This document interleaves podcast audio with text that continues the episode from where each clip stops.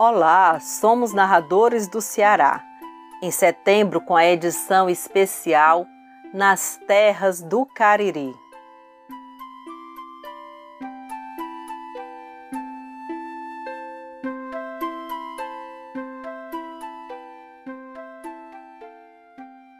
Dizem que santo de casa não obra milagres e que susto cura soluço.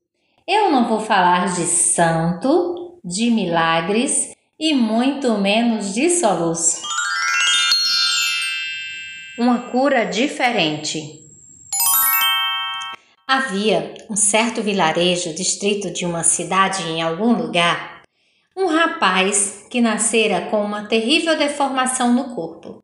As pernas eram pregadas na parte traseira das coxas e não havia médico naquele lugar que pudesse realizar tal cirurgia. E mesmo que tivesse, ele não teria condições financeiras para realizar tal procedimento. Por esse motivo, o rapaz andava sempre de joelhos. Um dia, um amigo teve uma ideia um tanto maluca. Convidou para um passeio na cidade onde poderiam tomar umas doses de cana juntos. O rapaz topou na hora. No caminho, o amigo ia pensando: lá para meia-noite, o levarei para o cemitério e o jogarei lá dentro.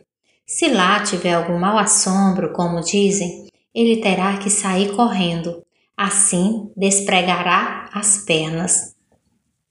É uma ideia um tanto doida e má, mas se Deus quiser, dará certo.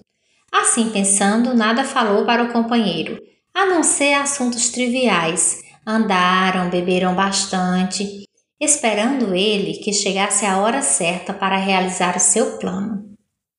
Pois não é que estavam acontecendo por ali muitos furtos, especialmente de pequenos animais? As ovelhas eram presas preferidas dos ladrões, já que produziam carne e lãs. Estes usavam como ponto de encontro e esconderijo o local menos visitado daquela cidade, o cemitério. Era por isso que o lugar era conhecido como mal assombrado.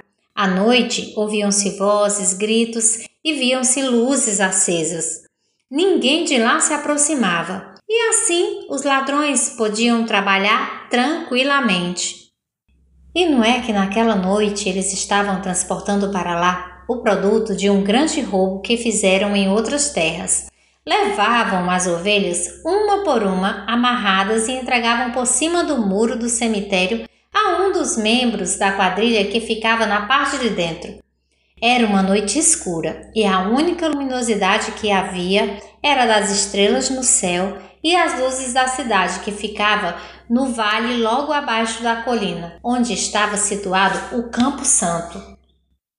Bateu meia-noite. Então, o sujeito pegou o amigo, que aquelas horas já se encontrava alto e se gabando de valente e corajoso, colocou nas costas e seguiu rumo ao cemitério. E no caminho contou para ele o seu plano, dizendo que iria provar naquela noite a sua coragem, visto que ele havia contado muitas vantagens enquanto bebia, dizendo que só era aleijado e que não havia homem mais corajoso no mundo. Pronto! E era exatamente aquele pretexto que o amigo esperava. Chegando ao cemitério, deram justamente no muro mais baixo, onde os ladrões costumavam passar as ovelhas. O moço ergueu o aleijado e o passou por cima do muro. Qual não foi o espanto deste ao se ver recebido no outro lado por mãos misteriosas, mas ficou ainda pior ao ouvir uma voz que sussurrou no seu ouvido dizendo: Ah, esta aqui está bem gordinha, vai dar um ótimo pirão. Aí não teve mais quem segurasse o aleijado, que soltou-se das mãos do ladrão com um grito horrível e saiu correndo. Inteiramente curado, com as pernas livres, como se fosse o maior velocista do mundo. E o ladrão? Hum, este foi quem teve o maior susto. Ao ouvir o grito do aleijado, achou que fosse uma alma penada e disparou pelo lado oposto, pulando o muro e gritando pelos companheiros, que, alarmados, naquele lugar maldito nunca mais voltaram. E foi assim que um grande susto obrou o milagre.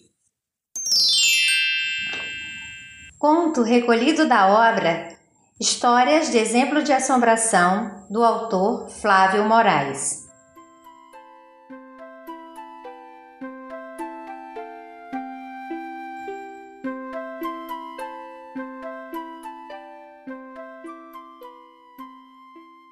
Acabamos de ouvir Andréia Duarte, narradora do Cariri. Acompanhe no site www.nasterrasdocariri.com a programação do nosso encontro de narradores. E até semana que vem!